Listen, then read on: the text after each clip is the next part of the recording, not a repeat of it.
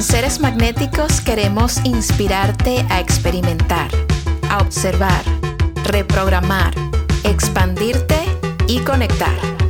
En este podcast te compartimos información, prácticas, perspectivas y las experiencias de nuestros invitados. Yo soy Val y esto es Seres Magnéticos Podcast.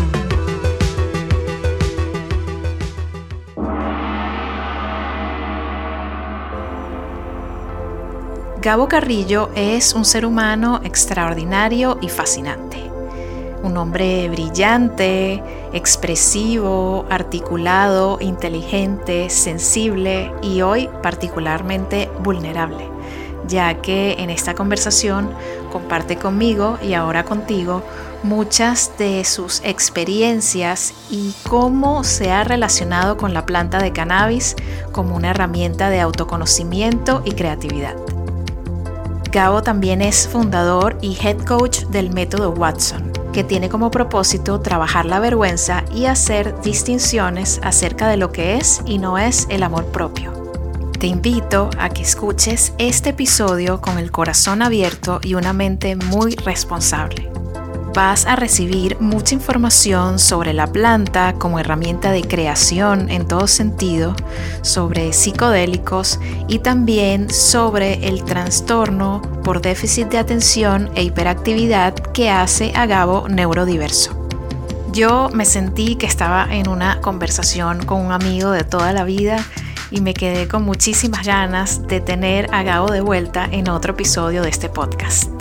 Y antes de comenzar, quiero recordarte que en seresmagnéticos.com encontrarás el taller de magnetismo y expansión. Cinco módulos prácticos de técnicas, herramientas e información para que entiendas mejor cómo trabajar con tu energía y así lograr materializar tus deseos. También te quiero invitar a que explores y disfrutes los productos de CBD de Orangutan Care los puedes encontrar en orangutancare.com y están disponibles en todo Estados Unidos y Latinoamérica. Espero que este episodio sea tan enriquecedor y divertido para ti como lo fue para mí. Como siempre, quiero darte las gracias por estar aquí, por darle play, por escuchar y por compartir este podcast con seres queridos que se puedan expandir y crecer con nosotros. Te mando muchísimo amor.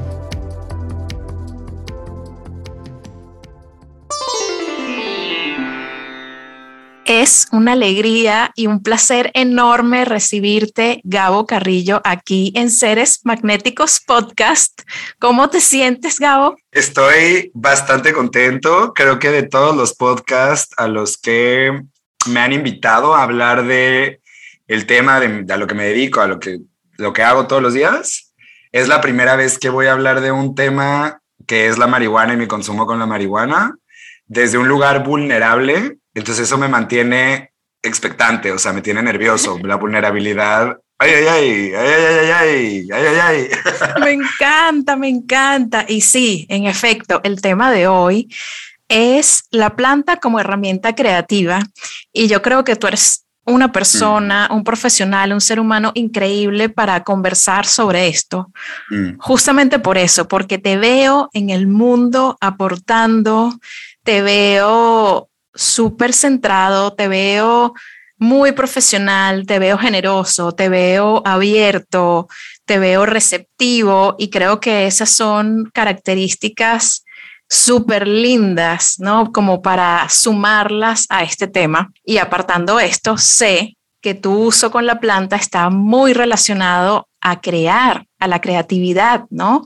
A profundizar en temas y luego convertir eso en proyectos y en cosas que puedes compartir con el mundo y que benefician a otros. Y ese es el enfoque de, este tema. Yo siempre como tú sabes y como sabe la gente que, que, está escuchando, yo trabajo con la planta pero el tema siempre ha sido como, como sabemos, delicado. El cannabis se considera una droga, tiene muy mala propaganda y mi trabajo como activista, como consultora, como coach que trabaja con la planta siempre ha sido de mencionar sus propiedades, sus beneficios, eh, datos científicos que soporten por qué la planta, al ser usada de manera responsable, puede ser beneficiosa para el ser humano en diferentes etapas, porque sus componentes funcionan para niños muy pequeños, como el CBD, que los tratan con este componente, y también hasta el final de nuestros días con enfermedades degenerativas como Parkinson's disease, Alzheimer también. La plan de sus componentes está ayudando a muchísimas personas con estos temas y estas enfermedades. Entonces, siempre me he visto hablando de estos aspectos de la planta, de sus beneficios a nivel médico, para bienestar, pero muy pocas veces me he dado la oportunidad de conversar con alguien eh, de manera abierta, ¿no? de manera pública, sobre sus propiedades y beneficios aplicados al tema creativo y al tema profesional y por eso me apasiona y me encanta poder conversar contigo hoy y que estés aquí me da una emoción gigante. Así que gracias, Gabo. Gracias a ti por invitarme. Qué bonita conversación vamos a tener ahorita que estabas hablando ya. Como que empecé a hacer un viaje hacia atrás con mi proceso y cómo fue que conocí incluso la marihuana la primera vez que fumé marihuana, cuántos años tenía, cuál es el backstory, con qué yo ya venía trabajando, de qué forma venía trabajando y desde el minuto uno lo que logré entender que la planta hacía cuando o sea, creo que no lo hice como desde un lugar consciente. O sea, la primera vez que fumé marihuana fue en casa de una amiga en Miami y en el momento en el que estaba yo hablando con ella, estábamos teniendo una conversación súper bonita y súper real. Y de repente me da marihuana, fumamos marihuana, nos reímos hasta que me dolió el estómago y dije, qué belleza. Pero también abrió una parte de mi mente, que es la única forma en la cual lo puedo explicar, como que abrió una parte de mi mente que me permitió ver o me iluminó cosas que yo no había visto y no había notado. Y entonces creo que solamente cuando consumes algún, algún tipo de esta sustancia, incluso me ha pasado con los hongos, como cuando lo entiendo desde este lugar, pues, nunca lo vas a entender hasta que no lo hagas, hasta que no lo vivas de alguna forma. Y también es bien responsable saber tu intención a la hora de estar haciendo estas cosas. Entonces, como que me pasó lo mismo que me pasó con los hongos, como que pude ver que había llámale tú, no sé si es información, llámale, no sé qué sea, pero para mí la forma en la que lo ves se me iluminó. Y entonces este iluminar lo encuentro solamente cuando lo hago con la planta. Y podría yo pensar que tendría que no tener esa iluminación o esa luz, por así decirlo, sin la planta, porque eso es lo correcto. ¿Qué te está pasando que nada más puedes tener ese tipo de iluminación con la planta? Porque entonces seguramente tienes una droga. Y, a veces es tan duro pelear con el estigma como de no, no, no los estoy tratando de convencer, no los quiero convencer. Si tú piensas que fumar marihuana está mal y es pésimo, es horrible, terrible, I get it. Yo pienso que, que sea ilegal es lo que está de la chingada, no la marihuana. O sea, eso es lo que está generando todo un cagadero. En mi cabeza yo lo pienso así, ¿no? Entonces, no vengo a convencer a nadie, pero para mí encontré en la planta eso, la oportunidad de poder iluminar cosas que de otra manera no, no estaban siendo iluminadas. Y lo digo desde el plano personal, o sea, creo que si yo te soy brutalmente, brutalmente honesto, la metodología que yo diseñé y lo que llevo trabajando cinco años nació estando bajo la influencia de la marihuana, de preguntarme y cuestionarme y conectar y hacer y dar e irme. O sea, como que mucha gente piensa que fumar marihuana es me voy a sentar en un colchón a ver la tele, ver los días pasar. No, eso no es la marihuana, eso es depresión. Junta, o sea, junto con otras cosas, me explico, o sea, eso no es la marihuana. La marihuana es un evento neutro, no es verdad que la marihuana genera eso. Entiendo que hay muchos estudios médicos que pueden decir que tiene sus efectos secundarios y bla, bla, bla, y lo entiendo todo lo que quieras. Pero los seres humanos tendemos a solamente ver lo que está mal y no vemos todos los beneficios que sí tiene. Y para mí, fumar marihuana siempre ha sido un lugar de, ¿qué parte de mí puedo accesar?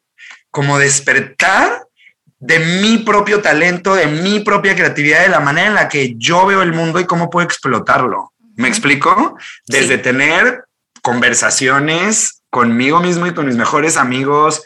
Es más, lo he hecho hasta en terapia, de que le he dicho a mi terapeuta, ¿puedo fumar? Qué avanzado terapeuta, terapeuta que te dijo que sí. Sí, hay, sí, mi terapeuta me dijo, tú puedes hacer lo que quieras conmigo, ¿no? Y yo como de, pues yo sé que no, o sea, yo me pondría loco si alguien llega a mi sesión de coaching Pacheco. Me explico, me podría mentir, pero yo le diría, no, hermano, no lo vamos a hacer porque la ética del coaching de, ontológico dice que no. Pero como que si yo me relajo un chingo, como que pienso y digo, güey, hay veces que acceso a emociones que no accesaría de otra manera. No, no, hay de otra manera. No las, no, ni siquiera cuando no consumía la marihuana, no accesaba a ellas. Entonces, no sé, como que siento que qué rico, o sea, como que qué bonito poder hablar de este proceso porque sí, mi creatividad, o sea, los diseños, la idea, la metodología, el propósito, lo que pasa cuando leo a Brené Brown y luego me fumo un porrito y entonces me pongo a darle vueltas a todo lo que Brené Brown dice comparado con mi vida, con mi experiencia, con lo que mi práctica ha visto, bla, bla, y se expanden un montón de cosas que no sería posible sin eso. Y además, tengo trastorno de déficit de atención hiperactividad. So, most likely, fuma marihuana. It helps. It helps. Sí, y, y hay algo importante a mencionar. No a todo el mundo, y esto hay que dejarlo como súper claro, no a todo el mundo le hace el mismo efecto. O sea, depende, depende de la persona y su sistema endocannabinoide, depende de sus hábitos, depende de su energía, depende de la receptividad que tenga a estar bajo esos efectos, porque hay personas que se sienten rarísimas, necesitan tener control, no se pueden sentir así, entonces obviamente pues esa medicina digamos, es esa sustancia que tiene la planta, que es una sustancia, digamos, los componentes de la planta nosotros los, los tenemos internamente, los producimos. La leche materna está llena de endocannabinoides, o sea, es impresionante. Nosotros tenemos, estamos cableados con nuestro sistema endocannabinoide para procesar cannabinoides, no es algo ajeno a nuestro cuerpo. Sin embargo, los procesos mentales de cada quien y también la manera en la que estamos hechos físicamente, si comemos bien, si tomamos mucha agua, si tomamos mucho café, hay gente que toma muchísimo café y consume cannabis y dice, me dio una paranoia y se me aceleró el corazón. y es, no, es la combinación simplemente. Sí, hermano, no es la marihuana, no es la marihuana. A ti, en combinación con un montón de variables, te dio este efecto. Genética. Pero no es la marihuana, tal cual, genético, todo lo que hay alrededor, por supuesto. Absolutamente, pero a mí me pasa como a ti que el usar a la planta de una manera muy intencional y muy responsable me calma, de alguna manera me centra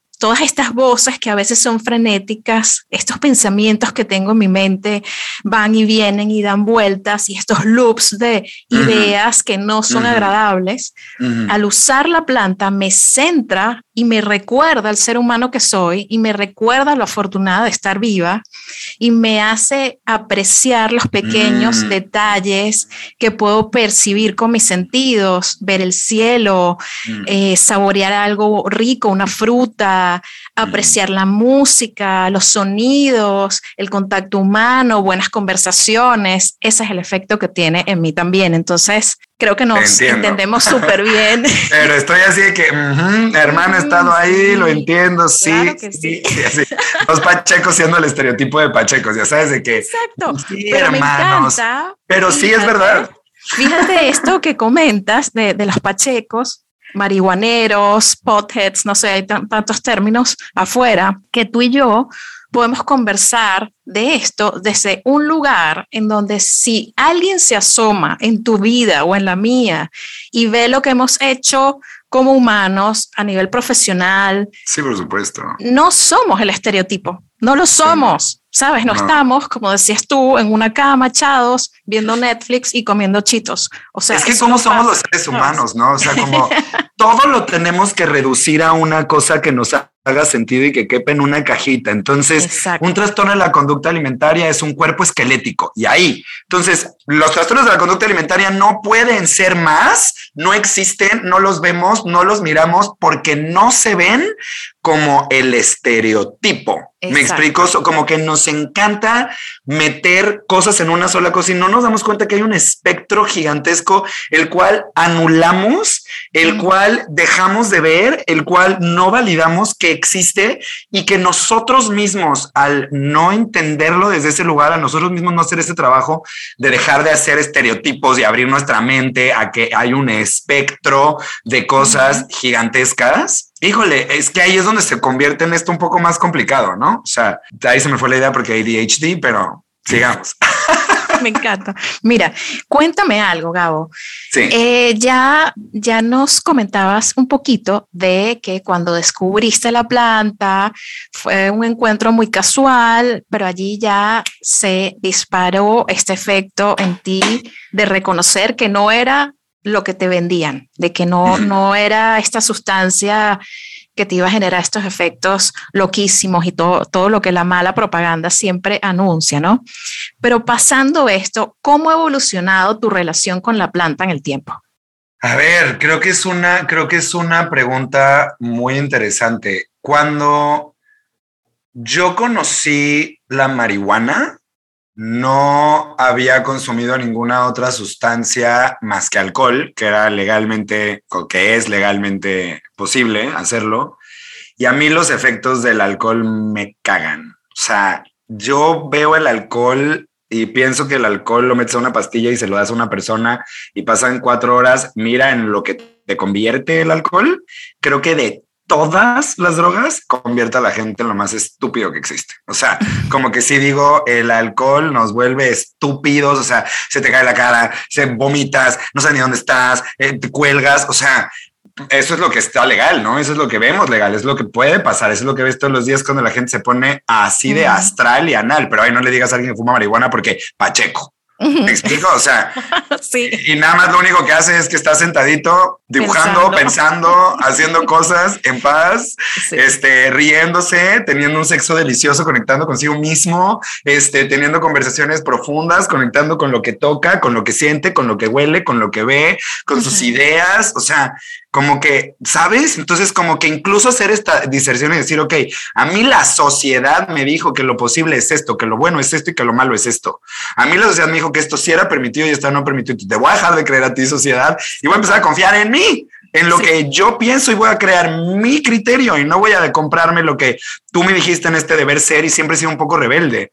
Entonces, creo que son muchas cosas. Yo he sido un poco siempre muy rebelde, como siempre me ha gustado ir en contra del sistema. Hay muchas cosas que no me funcionan desde el hecho de haber, eh, de haber crecido en un lugar católico, en una familia tradicional, siendo un hombre homosexual, que me explico como que hay, desde entonces yo aprendí a ser rebelde, a mirarlas, a, pelear las cosas que me dicen que esto es así, me voy a ir al infierno porque soy un perverso. Entonces desde ahí para mí era como, qué estupidez, o sea, no me hace sentido, güey, la sociedad dice muchas pendejadas. Total. Entonces, una disonancia muy fuerte. pero en muchas cosas, o sea, como en muchos temas, no nada más la marihuana. Entonces como que desde chiquito yo tengo este, o he formado este observador de siempre cuestionar lo que me dicen y mirarlo y pasarlo por un criterio personal. Probablemente no sé si es el mejor criterio de todos o no, pero hago mi criterio basado en lo que estoy sintiendo y a partir de ahí camino, ¿no? Pero lo triste es que si pienso diferente a lo que piensa la sociedad, shame on you porque entonces va a haber un montón de crítica y va a haber un montón de cosas y entonces, ¿qué hago con esta vergüenza? Pues mejor me la guardo y no le comparto a nadie y me la vivo bien solito, cuando es una tontería vivírmela así de solo, porque no soy el único, lo hacemos todos, eh, no, bueno, no sé si lo hacemos todos, pero un montón de gente lo hace, entonces, no sé, como la vulnerabilidad. Entonces, contestando un poquito tu pregunta, yéndome hacia ese lugar, mi, mi relación con la marihuana, cuando yo llegué a ella, pues pasó lo mismo, hubo como este criterio este criterio de decir no me hizo para nada mal. Mi primera experiencia fue espectacular. Mi primera experiencia fue con una amiga que adoro con todo el corazón en un momento bien vulnerable de mi vida. Y lo que viví fue una conexión súper chida. Conecté con ella cabrón, conecté conmigo cabrón, nos reímos, bla, bla, bla. Y como que dije, no es lo que me pintaron, que me pintaron que estaba terrible, ¿no? Y entonces una parte de mi cabeza dice, ¿y si esto existe y que exista me hace bien. Y si lo consumo diario en algún momento me hace para ti un adicto, ponme tu etiqueta, pónmela. O sea, pónmela y dime que soy un adicto a la marihuana, pónmela. Pero en mi cabeza era, no voy a tener que explicarte a ti lo bien que me hace esto, güey. Y no te tengo que explicar que tengo, soy un güey que porque tiene trastorno de déficit de atención, hiperactividad, soy demasiado impulsivo y la hiperactividad no nada más es en cómo hablo, la hiperactividad no es en, en, en nada más cómo me muevo, la hiperactividad está en la mente, tengo una mente que no para, que está todo el tiempo pensando y pensando y pensando y pensando y tengo 34 años y me diagnosticaron con trastorno de déficit de atención y hiperactividad hace seis meses. Seis meses. O sea, llevo desde que nací no teniendo un cerebro neurotípico, tratando de tener un, cerebro neurotípico. Por supuesto, tengo ansiedad, por supuesto, tengo depresión. Y una manera en la cual a mí me ayuda la marihuana y me ayuda a fumar mi marihuana es que no me voy a dark places horribles, espantosos que haría si no estuviera consumiéndola, porque la vergüenza es una perra, la conversación de la vergüenza es una perra. Y cuando estoy en ansiedad o cuando estoy en depresión o cuando me siento raro en el mundo, cuando siento que nadie nunca va a poder amarme porque tengo TDAH, cuando la vergüenza me ataca, fumo un porro y empiezo a ver todas las razones por las cuales lo que estoy pensando es una grandísima pendejada. ¿Y cómo puede ser que, que, que, que, no? Y empiezo a mirar y empiezo a entender y me empiezo a cuestionar. Y para mí ha sido un salvavidas. Entonces, ¿cuál ha sido mi uso? Mi uso ha sido, hola, ¿cómo estás? Entiendo que estoy sintiendo esta emoción y me está costando trabajo expresarla. ¿Me ayudas? Yo expreso mis emociones. La gente dice, no, es que si tú te drogas, lo que estás haciendo es anestesiando tus emociones. Entiendo el punto de vista, pero te abrirías al punto de vista de una persona que te dice que a mí no me la nula, a mí no me la elimina, a mí no, a mí al contrario, me ayuda a expresarla. Expreso mucho mejor mi emoción que de otra manera porque tengo un mecanismo de defensa que racionaliza e intelectualiza todo. Entonces, cuando yo vivo la vida, mi mecanismo de defensa es meterme al intelecto, meterme a la cabeza y entonces ahí no bajo a la emoción. Y cuando me fumo un porro, me doy permiso de pensar en lo que la emoción me está diciendo y me permito sentir la emoción. Y a veces lloro, y a veces me río, y a veces grito, y a veces hago cosas que no harías si no estuviera Pacheco porque el mecanismo de defensa no me lo permite. ¿Hace sentido? Totalmente, sí. Mi camino ha sido ese, como que he encontrado en la marihuana un, como que digo, ay, claro, por eso el mundo lo hizo, por eso existe. O sea, es como si aprendes a usarla y aprendes a entender que la marihuana no es la que causa tu depresión, sino que tu depresión ya estaba y la marihuana la puedes autar y tu químico y tu genética. Y hay doctores que a lo mejor dicen que la marihuana hace daño y a lo mejor la evidencia que ellos tienen con respecto a cierto estudio es a lo mejor ahí en ese caso tienen razón, pero otra vez, eso es una parte de un espectro gigantesco de opiniones. ¿No? Totalmente. Entonces, ese es mi camino. Qué bueno, Gabo, me encanta, me, identifico muchísimo con lo que dices. A mí también me permite como desarmar a mi propio ego. Mm. ¿Sabes? El ego me está diciendo un montón de cosas, estos pensamientos y dispara como, ¿sabes? Una metralleta. Y vengo yo con mi uso de la planta y hago, tomo esa metralleta, la pongo en el piso, ya, ¿sabes? No salen más tiros y encuentro la calma y encuentro la paz y puedo conectar con pensamientos más positivos, con mis emociones, con mi creatividad. Sin duda es una herramienta que al usarse bien puede tener unos resultados que se consideren positivos, ¿no? Sí, súper importante para las personas que nos escuchan, investigar, buscar productos de calidad, hacerlo muy intencional y no usar la planta si tienes menos de 25 años Espera. Por favor. Por favor. O sea, por favor. Es, una medicina que requiere que tu mente, tu cerebro esté completamente ya formado. Desarrollado, que sea, por supuesto.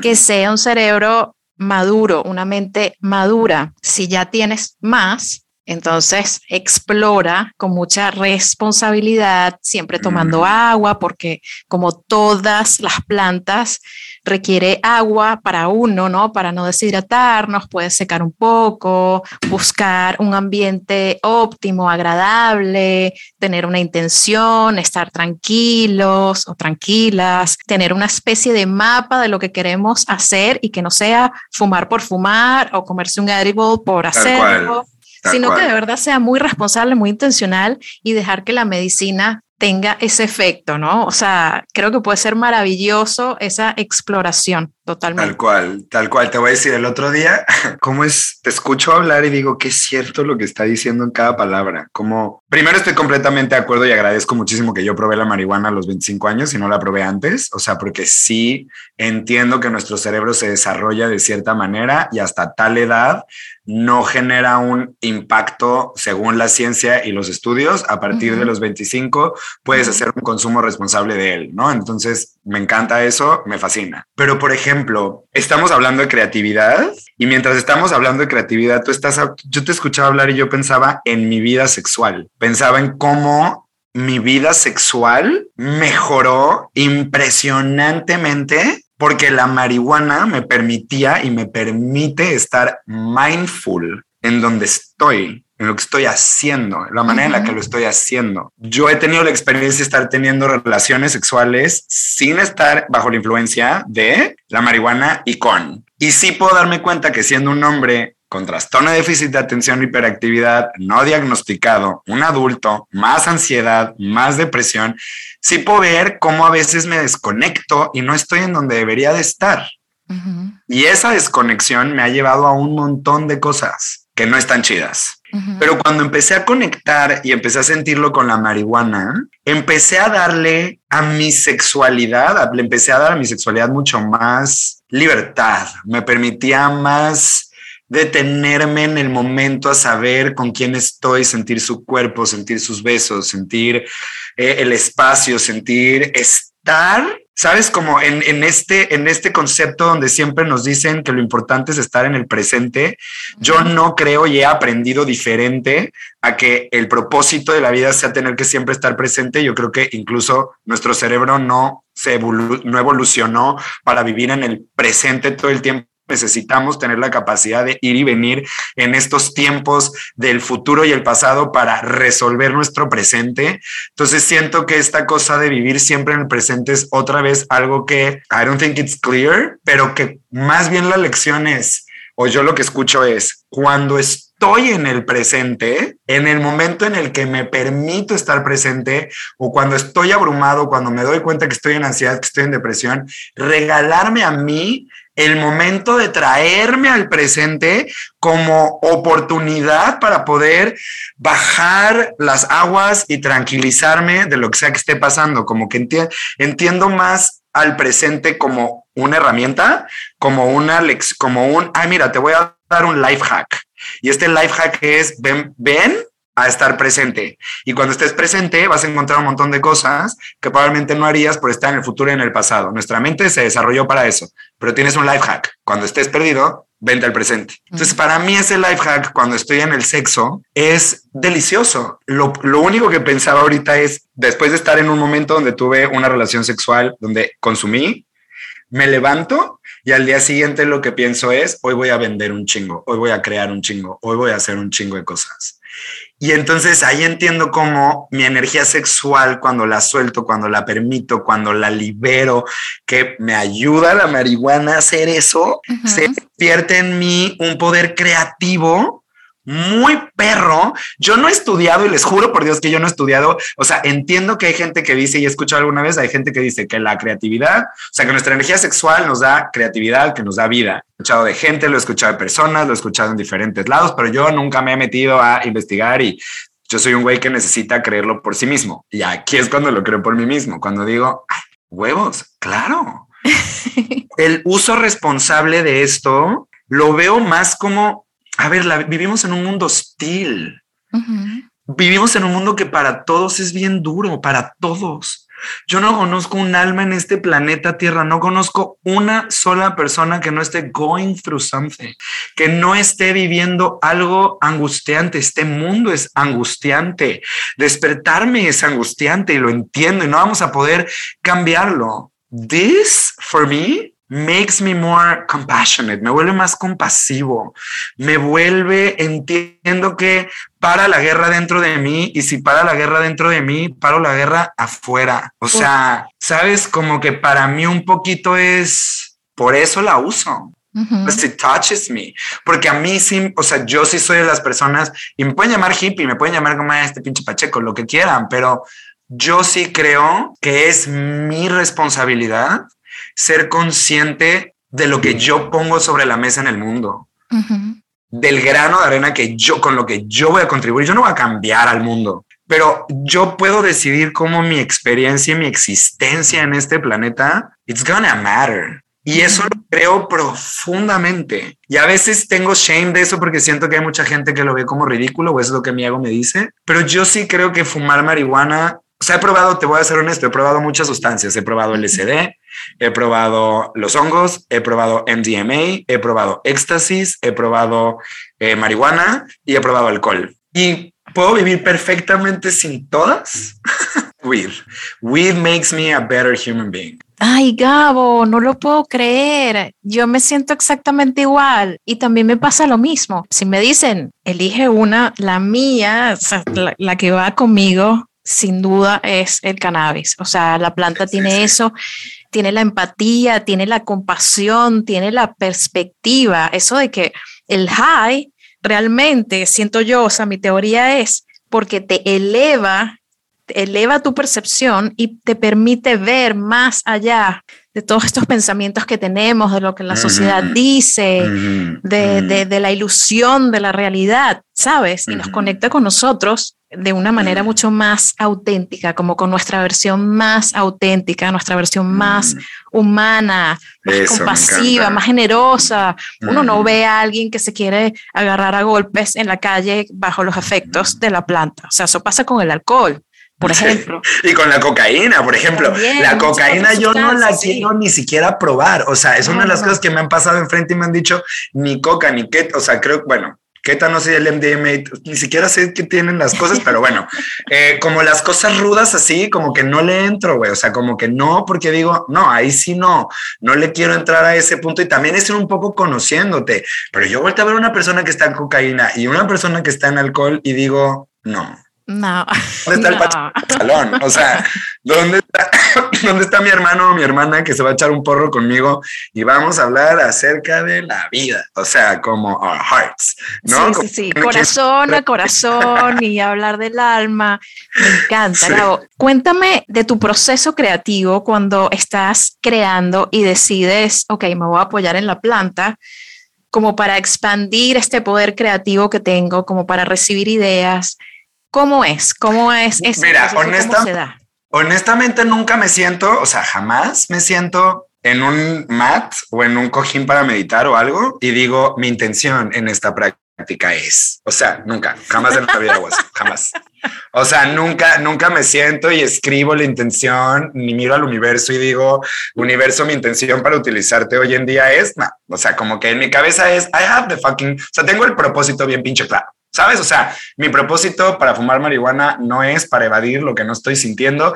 Mi propósito con la marihuana es para justamente elevar la perspectiva o transformar la perspectiva de situaciones donde probablemente no estoy viendo cosas y para expresar mis emociones igual. Entonces, como que esa es ya mi intención. So every time that I do it, sé que lo estoy haciendo, o sea, tengo muy consciente que las emociones es necesario sentirlas, eh, entiendo el propósito de las emociones y me doy permiso de hacerlo y me apoyo con esto, nada más, ¿no? O sea, soy muy consciente de que no las tengo que reprimir. Entonces, si hasta quiero llorar, me fumo mi porrito y lloro y lloro a gusto, o sea, me dejo ir rico, ¿no? Claro. Eh, o si estoy enojado, si estoy celebrando o lo que sea. Entonces, para mí, como que cuando fumo la planta, sé que es como para despertarme, como, o sea, para mí es una cosa como, let's wake up my mind, ¿no? La despierto y entonces lo que empieza a ocurrir conmigo es una combinación de varias cosas, porque un lado está la genética Y la genética es, yo soy neurodivergente. Yo no tengo un cerebro desarrollado al mismo que la neuro, o sea, que el neurotípico. Mi cerebro está mapeado de forma diferente, cablado de forma diferente, veo la vida de forma diferente. Por ahí somos unas personas, las personas que tenemos trastorno de déficit de atención y hiperactividad, somos, una de las características, se nos conoce como problem solvers porque justo el mismo trastorno nos mete en problemas todo el tiempo. O sea, se nos olvidan las cosas, perdemos cosas, eh, siempre estamos metidos en un pedo y creo que nos convertimos en personas muy buenas para tener que resolver los pedos que nosotros creamos para tener que avanzar. ¿Me explico? Entonces, un poco cuando, un poco cuando yo fumo la planta junto con el ADHD, hay rasgos que tengo que son de resolver problemas, de conectar cables, de ver cómo puedo solucionar cosas. A mí algo que me apasiona es eso. Yo veo mi cerebro mucho como siempre conexiones, o sea, lo entiendo como así funciona, pero siempre estoy viendo cables que están conectando, que estoy entendiendo, que estoy mirando. Siempre veo mi cerebro incluso como un laberinto, como querer encontrar cosas. Y justo la, la, la planta me ayuda o expande mi percepción para conectar cables. O sea, cuando estoy en un problema o cuando tengo que resolver un problema, fumo la planta y me doy permiso de revisitar y resolver la situación desde otros ojos. Desde unos ojos donde le doy permiso a mi propio conocimiento, a lo que yo he aprendido, a lo que yo ya sé, a lo que trabajo en terapia, a lo que entiendo en terapia, a lo que sé que se está apareciendo por mi historia. Le doy permiso a esas partes de mí de mirar esta situación y elegir resolverlo de la manera que va acorde a mis valores, donde sea amable con los demás, donde sea generoso con los demás, donde sea, donde yo no me deje al último, donde sea justo para todos los involucrados. esos son mis valores. Y esas son mis creencias desde como yo vivo, ¿me explico? Entonces, en mi proceso creativo, justo pasa eso, como que no, no te puedo decir que yo me puedo sentar o digo, ay, lo voy a hacer para él. O sea, es como algo que I know Mother Nature created this for something. O sea, y prefiero vivir mi vida desde este lugar a vivir mi vida en una depresión y en una ansiedad espantosa por tener que ser neurotípico y complacerte a ti, con tener que ser perfecto para ti, por lo que tú crees o no crees de lo que hace esta planta. O sea, como que entiendo lo que hace para mí. Y de verdad en mi proceso creativo, entonces, por ejemplo, yo doy talleres, ¿no? Yo, deja tú, doy talleres, doy sesiones de coaching. Y en mis sesiones de coaching, una regla que yo tengo conmigo es no hacerlo bajo la influencia, como que yo, Gabo, sí respeto mucho mi práctica en ese momento. Ya después, me fumo mi porro y entonces revisito lo que pasó y miro. Pero entonces, ¿cómo funciona mi proceso creativo? Empiezo a mirar con todas las herramientas que tengo, con todo lo que he aprendido, con toda la información, veo a, mi coachee el caso que tengo enfrente y empiezo a conectar cables como, ah, mira, en la sesión pasada dijo esto y mencionó esto con este tipo de cuerpo. Pero en esta sesión mencionó esto y mencionó esto otro con este otro tipo de cuerpo. ¿Cuál será la conexión que hay en esto con esto? Y entonces de repente estoy bajo la influencia, de repente mi pensamiento dice, revisa su autobiografía. No, porque yo les pido que me manden su autobiografía. Tarea. Revisa su autobiografía y entonces me meto a revisar y entonces empiezo a leer y me detengo y entonces empiezo a imaginarme a mi coachee en su vida, cómo me cuenta su historia. Empiezo a dejarme conocer a través de, o sea, empiezo a conocer a mi coachee a través de sus palabras, lo que eligió contarme cuando le pedí que me hiciera su autobiografía. Y entonces empiezo a conectar cables y empiezo a mirar y mira qué curioso lo que pasó aquí con lo que dice aquí, con lo que está conectado acá. Y llego a mi siguiente sesión, a lo mejor con preguntas nuevas que hacerle de lo que habíamos visto, de lo que habíamos hablado. Eso es creativo, eso ya por sí mismo es creativo. Total. No, creatividad no nada más es dibujar y creatividad no nada más es cantar y creatividad no nada más es pintar y creatividad la creatividad es la capacidad que tenemos de crear cosas, de innovar con cosas, de mirar donde nadie más había visto y todos somos creativos. Y de solucionar. Y de solucionar. Y la creatividad tiene mucho que ver con eso. Entonces, para solucionar un problema, la creatividad es básica. O sea, ¿cómo vas a, que, tan creativo eres para resolver este cagadero? Yo por eso amaba los videojuegos. Y hoy en día los videojuegos están considerados como una práctica que se le necesita dar a los niños y niñas y niñas con trastorno de déficit de atención, hiperactividad, porque they help us, literal. O sea, como que mi intuición, creo, siento que mi intuición siempre estaba muy sharp, ahora que lo digo, como que desde chiquito yo sabía que a mí jugar videojuegos me hacía bien, porque yo sabía que me ayudaba a mí siempre, pero muchos años antes de que yo descubriera que tenía déficit de atención y hiperactividad, me preguntaban, ¿cómo te volviste bueno resolviendo problemas? Y yo decía, jugando videojuegos. Entonces, justo como la creatividad viene acompañada de, y lo que siento es que la planta intencionada desde ese lugar, o sea, si, si mi intención al usar la planta es evadir mi realidad, es que lo que quieras, el alcohol, la marihuana,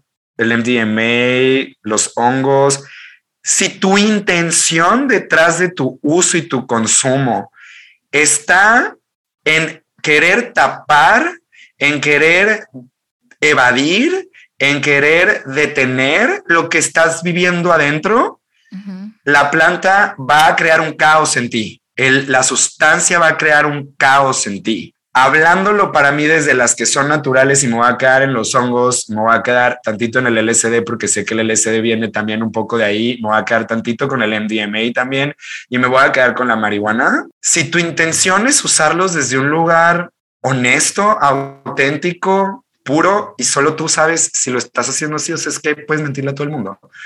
El que se va a dormir con la cabeza en la almohada eres tú. ¿Me explico? Entonces, si lo hago desde ese lugar, se abren portales y se hacen, se abren cosas que son increíblemente mágicas. Y entonces digo, claro, voy a hacer este taller y voy a hacer esto, porque si yo conecto lo que Brené Brown dice de los boundaries con lo que Nedra está diciendo de los boundaries, pero entonces, eh, y si volteo a ver lo que yo mismo he aprendido de los boundaries, y entonces hago un taller donde hagamos esto, esto, esto y esto y esto, y hablo con mi socio, y entonces hacemos esto, que él es tan bueno para hacer esto. O sea, para emprender, simplemente emprender todos los días es un reto, porque te tienes que volver creativo para resolver lo que viene, los temas, cómo es, cómo te vas a conocer, cómo, cómo va a ser tu metodología, desde qué lugar, cuál va a ser tu diferenciador. Todo eso needs creativity, todo eso es creatividad. How you're going to tell the story of who you are, cómo vas a contar la historia de tu producto, cómo vas a contar la historia de a lo que quieres llegar, cuál es la profundidad.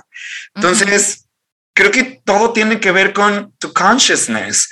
¿Cómo estás tú utilizando la planta? ¿Cómo, ¿Desde qué lugar la estás utilizando? Y para mí, un lugar muy consciente es keeps me present, inspired me conecta a mi, a, mi, a mi ser y yo creo que conectarte contigo es el regalo. Entonces sí, así es, mi, así es mi proceso creativo. Como que constantemente cuando sé que necesito resolver un problema, y es que la vida va a ser resolver problemas todo el tiempo. o sea, no conozco a nadie que no esté resolviendo problemas todo el tiempo. Entonces, no sé, para mí sí apoya mi creatividad, me la, me la apoya, pero también yo, Gabo, a mí, mi genética, como soy yo, a mí me jala. Conozco a gente que no le jala. Conozco a gente que fuma marihuana y de verdad cortocircuito. Bueno, no es para ti. Ya. Exacto, claro. Camina por el, por el sendero de la vida y ves si encuentras otra sustancia linda, bonita, de Mother Nature, que te pueda ayudar a hacer algo que necesites hacer. O sea, a mí el LSD me, me liberó de una de las cargas más grandes que yo venía y tenía de mi vida, o sea, de como que el entendimiento que tuve a través de un proceso, y no crean que fui a terapia, literalmente estaba en un festival.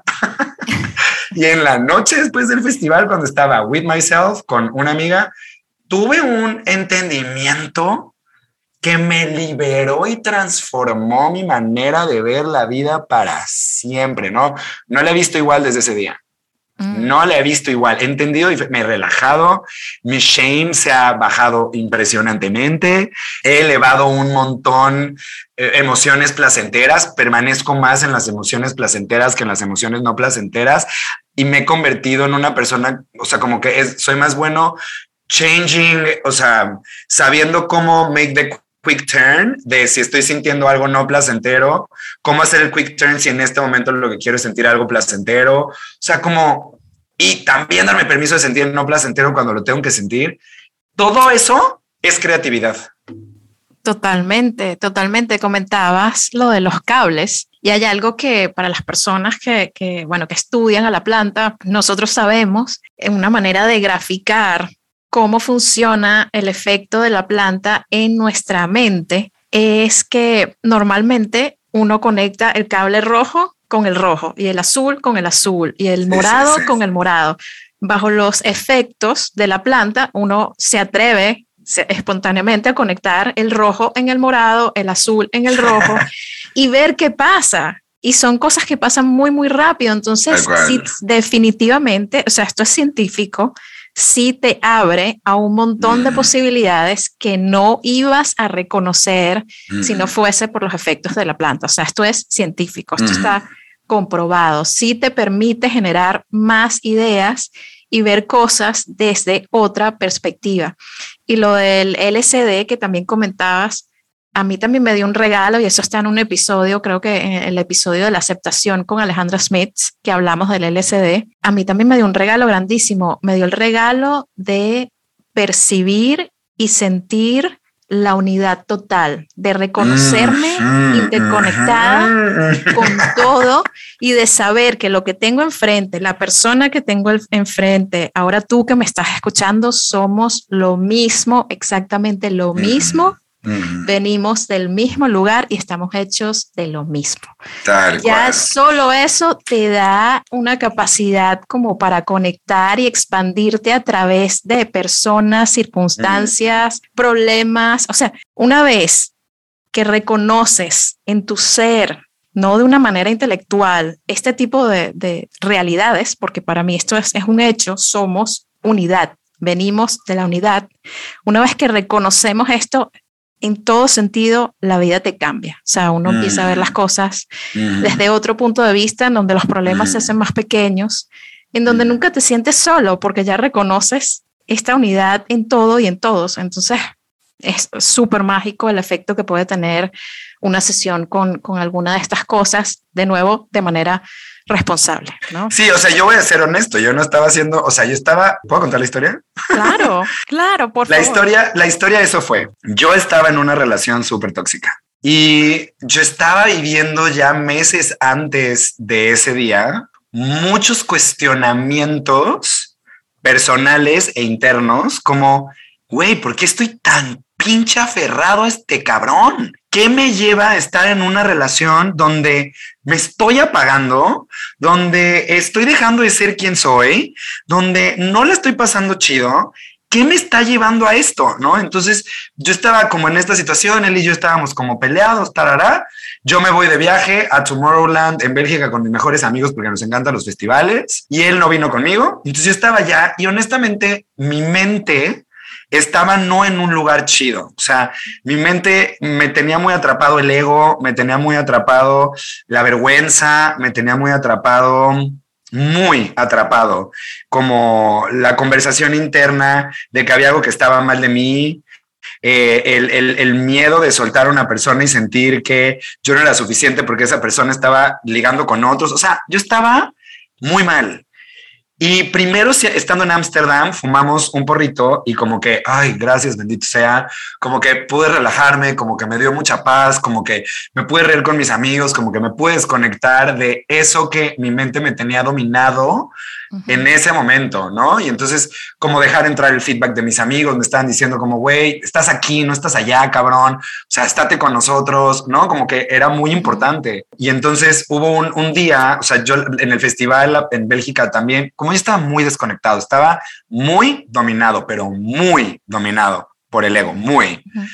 Y entonces hubo un momento donde, hubo un día donde les dije, güey, como que ni siquiera, o sea, cuando estoy en un lugar dark, no me gusta drogarme porque sé que me puedo ir a un lugar más dark todavía, ¿no? Y otro día donde dije, creo que ya estoy listo para echarme un cuartito y por favor desconectarme y bailar este DJ espectacular que lo necesito ver, que no mames, estoy en Tomorrowland, cabrón, o sea, y entonces me dieron un cuartito y como que no me pegaba y luego me dieron otro cuartito y no me pegaba y ya no me pegó, no me pegó, no me pegó en toda la noche, no me pegó. Y entonces íbamos caminando hacia las carpas donde nos quedamos a dormir porque nos estábamos acampando ahí y entonces yo seguía de un huevo, o sea, de, güey, sorry, les estoy arruinando el viaje a todos con mi mal humor, no estoy siendo el Gabo de siempre, güey, este, no estoy entendiendo qué pedo, no me quiero drogar porque sé que si me drogo desde este lugar horrible, o sea, lo quiero hacer suavecito y si no está jalando, no está jalando, güey, ya, punto, adiós, me voy a ir a dormir y listo.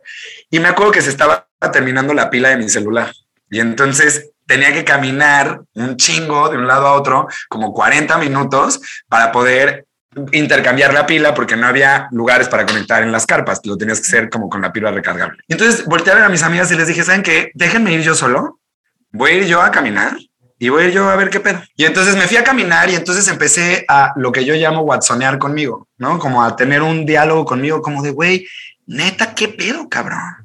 O sea, ¿qué te está pasando? ¿Por qué estás tan enganchado?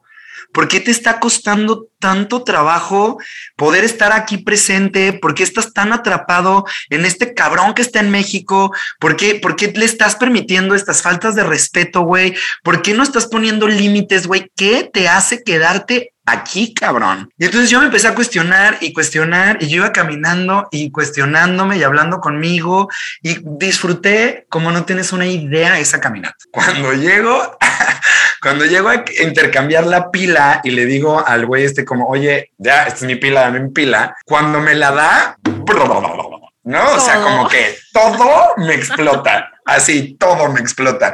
Y yo de que su puta madre, ya me acaba de explotar esto ahorita. Yo estaba solo y venía con esta conversación y venía con este backstory y venía con muchos meses de esto. Y esas preguntas, de repente, algo ocurrió. Y lo que ocurrió fue que yo empecé a ver a todos ahí, o sea, yo empecé a caminar, sabía perfecto cómo iba a rezar. O sea, cuando estás drogado tampoco es como, o sea, si consumiste evidentemente irresponsablemente te puede ir muy mal, pero el consumo recreativo estás mucho en control, o sea, como que sabes dónde estás, tienes tu celular, puedes hablar con la gente, puedes pedir algo de comer, puedes hacer algo, te puedes, o sea, no te vuelves un pendejo. O sea, cuando consumes, o sea, es que igual si te tomas una cheve estás bien, güey. Si te tomas 27, pues no, no vas a estar bien. Es la misma cosa.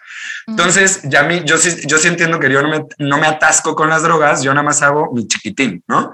Muy fresa para las drogas, dirían por ahí. Y entonces, o muy consciente, responsable. Empecé a ver a la gente y empecé a ver lo que yo quería ver. Y me di cuenta que lo que yo quería ver era ver parejas. Y entonces empecé a ver parejas por todos lados. O sea, como que me empecé a dar cuenta que todos somos iguales. Y empecé a entender justo esto de, güey, no importa este coreano, o sea, a ver, estoy en un contexto donde estoy en Tomorrowland, donde van miles y cientos de miles de personas de todas las nacionalidades. Y resulta que estoy volteando a ver a los coreanos, a los mexicanos, a los colombianos, a los no sé qué, a los que vienen de, de, de Sudáfrica, a los que vienen de no sé qué. Y we're all the fucking same. Los veo pelearse, los veo contentarse, los veo unos rogarles a otros, les veo a otros buscando el amor en otros, los veo a otros siendo tiernos y creativos el uno con el otro. Y entonces como que empecé a ver como, it doesn't matter de dónde venimos, quiénes somos, todos estamos en lo mismo.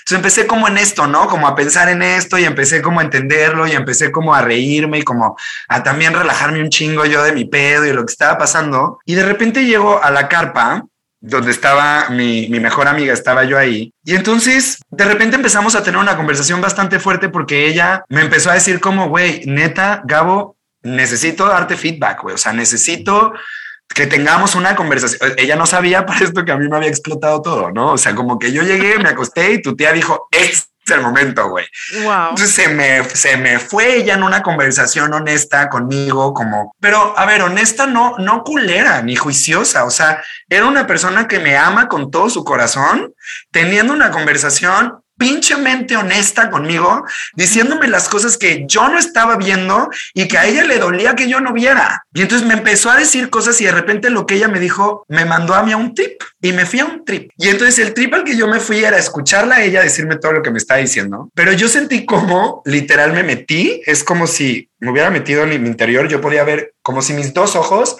fueran dos alcantarillas abiertas y yo estoy entrando hacia mi mundo interno sea, como que lo vi así. Y estando ahí, tuvo un enfrentamiento cara a cara con mi ego. Empecé a llorarle y a decirle, güey, te pedí que por favor nunca más me volvieras a poner en este lugar. O sea, gritándole al universo, diciéndole, güey, te pedí universo, la razón por la cual te pedí que yo nunca me quería volver a enamorar.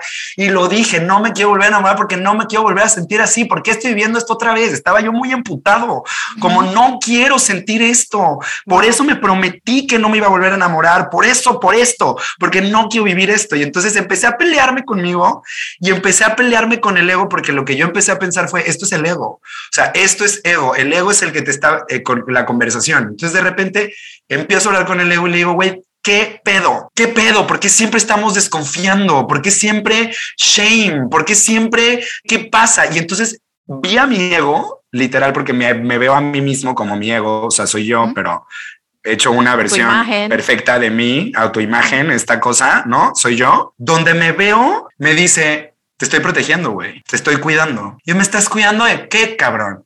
Te estoy cuidando que no te lastimen. Te estoy cuidando, güey. O sea, te estoy cuidando de que nadie más te vuelva a volver a herir. Tú me pediste que te cuidara de esto, cabrón.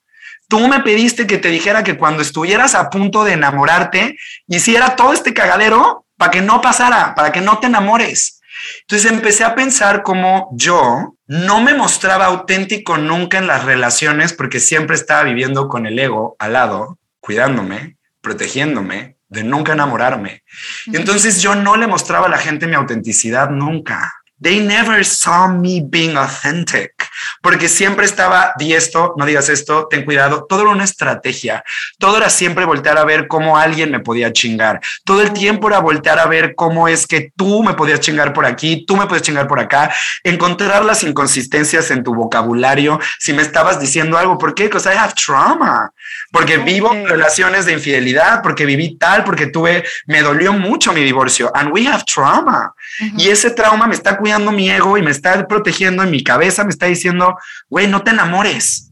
No es más, elige a los güeyes que están emocionalmente no disponibles justamente para que no te enamores. Wow. Me explico porque a ti yo no te voy a permitir estar emocionalmente disponible. Disponible. Tú tampoco vas a estar y pues ley de espejo, ¿no? Me estaba reflejando con todos ellos siendo yo el emocionalmente no disponible. Entonces, en esta conversación con mi ego, lo que a lo que llegué fue, güey, yo tengo tanto miedo de que me lastimen, tengo tanto miedo de que me vuelva a pasar lo que me pasó y que me vuelvan a ver la cara y no me da miedo que alguien más me duela, me da miedo quedarme contigo, cabrón, con mi cabeza, me da miedo quedarme contigo escuchándote, decirme todo lo que me dices y hundiéndome como me hundes. A mí lo que yo le decía a mi psicoanalista, a mí lo que me, a mí lo que me da miedo no es enamorarme y que me, alguien me lastime, me da miedo enamorarme y quedarme con mi cabeza porque me destruyo y no quiero eso, no me quiero destruir. Entonces, hablando con mi ego, le dije, güey, pero tú no puedes controlar que alguien me lastime. Y yo no puedo controlar que alguien me mienta. Yo no puedo controlar que alguien venga a chingarme, a ser infiel, a romper un acuerdo, a, hacer alguna mamada. Yo no puedo controlar la vida, no puedo controlar al otro, no lo puedo controlar. Y tú lo único que haces es querer controlar. Esa es tu ilusión.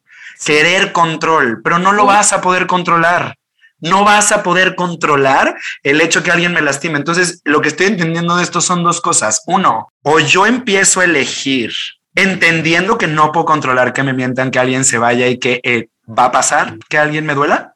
O sea, que me duela algo que pase porque la vida es así.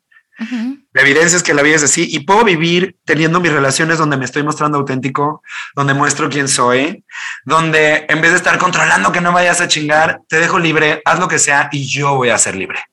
Entonces yo te voy a mostrar quién soy, porque siempre vivo en una imagen de algo que no soy por tratar de controlar que tú no me vayas a chingar. Entonces voy a ser libre. Entonces, ¿qué me enseñó el SD? Ser libre. Y hasta el día de hoy, cuando entro a una relación, evidentemente hay momentos donde tengo el ego así y se me mete, pero me recuerdo cómo, y no solo eso, ese viaje lo convertí en una visualización que ahora yo hago en mis talleres. No le doy a nadie nunca LSD, pero hago una meditación porque tengo un taller del ego. Y yo lo que hago es hago una meditación donde les hago un viaje para que ellos hablen con su ego como yo hablé con el mío. y entonces hago un proceso donde, o sea, como que lo que descubrí en ese viaje lo convertí en una visualización. Entonces es justo como hablar con tu ego, entender de qué te está protegiendo y que tú hagas tus conclusiones, porque yo creo que el ego no lo vamos a destruir nunca, está ahí para protegernos. Entonces Justo para mí eso es la planta y para mí el, el, el LSD. Si tú me ves y dices que porque consumo LSD soy un pendejo, creo que no me conoces. Porque para poder llegar a estas conclusiones es because I deeply care. Claro. ¿Me explico? No, hay, que, hay que, totalmente, hay que pasar también por, por la experiencia. Total. Y entender, ¿no? De dónde viene esto. No, me parece increíble, o sea, qué regalazo. O sea, sorry, me digo, tomó muchísimo sí, tiempo la historia, pero no, pero me fascina. Pero nunca la había contado y para mí es bien importante porque creo que es una lección de vida para todos, güey. No lo puedes controlar. No, creo que es algo súper común. O sea, acá eh, las personas que están escuchando sin tener el trip de LSD seguramente se identifican con este tema del ego y cómo nos atrapa y nos domina y nos asfixia y no nos permite evolucionar y ser libres uh -huh, y ser auténticos, uh -huh. que es tan importante, ¿no? Uh -huh, ya para ir cerrando, Gabo, mira, se me ha pasado, o sea, puedo pasar cuatro horas contigo. cerremos, vas cerremos. a regresar cerremos. a hacer Magnéticos Podcast. Sí, vamos a regresar, pero yo tengo un plan de cómo vamos a regresar. Te lo digo ahorita que grabemos, que terminemos. Por favor. Te tengo un plan. No, no, me fascina, me fascina muchísimo. Cuéntame para las personas que han escuchado todo esto y dicen, no, wow, o sea, yo quiero, yo quiero hacer una exploración, quiero experimentar, quiero ver qué me sucede a mí, a qué me puedo abrir y qué puedo solucionar y qué puedo encontrar en, en alguna de estas experiencias. ¿Qué consejos les puedes dar para, para que exploren y experimenten de manera segura? Yo creo que uy, tengo muchos consejos. Uh -huh. El primero, ve a terapia. Creo que el hecho de sentarte a tener una conversación con alguien que está capacitado para poder trabajar lo que está ocurriendo contigo, es importante tener alguien que te sostenga en estos procesos que son confusos, sí. que son complicados, que se necesita de mucha valentía meterte a tu oscuridad, a tu historia y mirarte. Y si hay una línea bien delgada, como lo hay en todo entre la luz y la oscuridad. O sea, de emerge en algún lugar. Entonces, creo que sí es bien importante que vayas a terapia, que hagas tu trabajo interno, que te conozcas a ti, que pongas y establezcas límites y los límites no son para otros, los límites son para ti. Creo que tú debes de ser responsable y tú debes de ser consciente desde qué lugar vas a elegir, o sea, desde tu consumo, porque sí puede ser y es un hecho que una de las partes no lindas de las drogas o de las, estas sustancias es que mal usadas, mal manejadas, mal presentadas, mal entendidas, sí, sí generan mucho caos. Uh -huh. Pero todo en esta vida es dual y esto también es dual. Hay caos y hay luz. Entonces, si tú sabes accesar a la luz de estas sustancias, si sabes entenderlas y respetarlas y las haces con conciencia, creo que eso es espectacular. Uno. Dos, nunca, por favor, nunca lo hagas por quedar bien con nadie. No me importa si estás en una etapa donde necesitas pertenecer y que la gente te quiera, solo consume algo que conoces, que sabes de dónde viene, que entiendes quién te lo está dando. Mínimo, sigue cuentas. Haz un consumo informado. Total. Siempre informado, siempre informado. Hazlo con gente con quien quieras y de procura de medida, por favor. Si vas, si estás en un dark place y vas a consumir algún tipo, o sea, si estás en un lugar oscuro y el ego te tiene dominado y vas a consumir algún tipo de sustancia para entrarle a la oscuridad y rascarle y sentir y meterte acompañado con intención, con alguien que te esté cuidando, do it. Pero si lo vas a hacer para evadir tu realidad, tu, tu oscuridad, no lo hagas. Si tu intención es me voy a meter esto para evitar meter, para, para ya no tener que escuchar mi oscuridad, te tengo una noticia, tu oscuridad solo se va a acentuar y te vas a volver, o sea, el trip se va a ver horrible. horrible. Sí. Horrible. Y lo he visto y es espantoso el trip de alguien que lo está haciendo por evadir lo que está dentro. Y consejo, si tú sabes que tu mejor amigo que se droga contigo de repente está en un dark place, dile no consumas. Hoy no, güey. O sea, no. El, el, pedo es entender la línea delgada donde lo estoy utilizando para evadir mi vida. Ahí es donde se convierte en una adicción. Ahí es donde ya no está chido. Y te voy a decir una cosa, te la vas a super perder. Porque en el momento en el que ya se convierte en una adicción, ya te perdiste la posibilidad de encontrar el regalo, perdiste el punto. Creo que, creo que sí es bien importante ser bien consciente. O sea, en este podcast nadie te está diciendo drogate es lo mejor que te puede pasar en el mundo. Porque hay una frase que quiero que se queden del coaching ontológico. Yo digo lo que digo, tú escuchas lo que escuchas. Aquí nadie está diciendo nada de eso y tú lo puedes convertir en lo que tú quieres convertir lo que estamos diciendo para tú. O sea, tú puedes decir, es que en, el podcast de seres magnéticos dicen que, eh, eh, que yo entonces hable con mi ego drogado. No, no te dije que hablaras con tu ego drogado. Te dije que yo, yo tuve un viaje con mi ego que me ayudó a entender algo que viene de mucho proceso, de muchos meses antes. A mí me pasó así. No te estoy diciendo que hables con tu ego drogado. Si no quieres hablar con tu ego drogado, puedes venir a mi taller y no lo haces drogado. Lo hacemos en una visualización, en una meditación y te ayudo con el viaje y ahí lo hacemos, ¿no? Sí, sí, sí. Pero ser responsable de lo que nosotros estamos diciendo y lo que tú estás escuchando. Creo que eso también sería un consejo. Ser responsable de tu escucha. Me encantan, Gabo. Queremos experiencias enriquecedoras no adicciones y no irresponsabilidad. Tal cual, tal cual, tal cual. Y sé consciente. Y si tienes una adicción, pues ve y manéjala, cabrón. no, o sea, trabájala. Güey, y trabájala y pues punto. Y sal de eso porque justo se vuelve una adicción porque estás evadiendo tu realidad. Entonces, ching, güey. O sea, yo sí tengo amigos a los que sé que tienen adicción y es como vato, pues tú no, pues no, no va para ti, no vas, aquí ya se acabó, necesitamos que lo hagas de otra manera, vato. Esto no te está jalando, te está llevando algo mucho peor, no va a ser. Y también ponerte límites tú, sabes como no quiero estar con esta gente, no quiero estar en esta fiesta, no lo quiero hacer de esta manera, no quiero hacerlo porque estoy en este lugar. Ponte límites. Nadie te va a dejar de querer porque te pongas límites. Y si te dejan de querer, esa gente no te quería. Me encanta, Gabo. Qué gusto, qué productiva, mágica y expansiva esta conversación. Gracias por compartirte tan auténticamente, por dejarnos entender y saber más de tus experiencias, tu energía es mágica y explosiva. amo, amo tu energía y sabes que siempre, siempre bienvenido aquí en Seres Magnéticos Podcast. Tengo todo el feeling de que vas a regresar.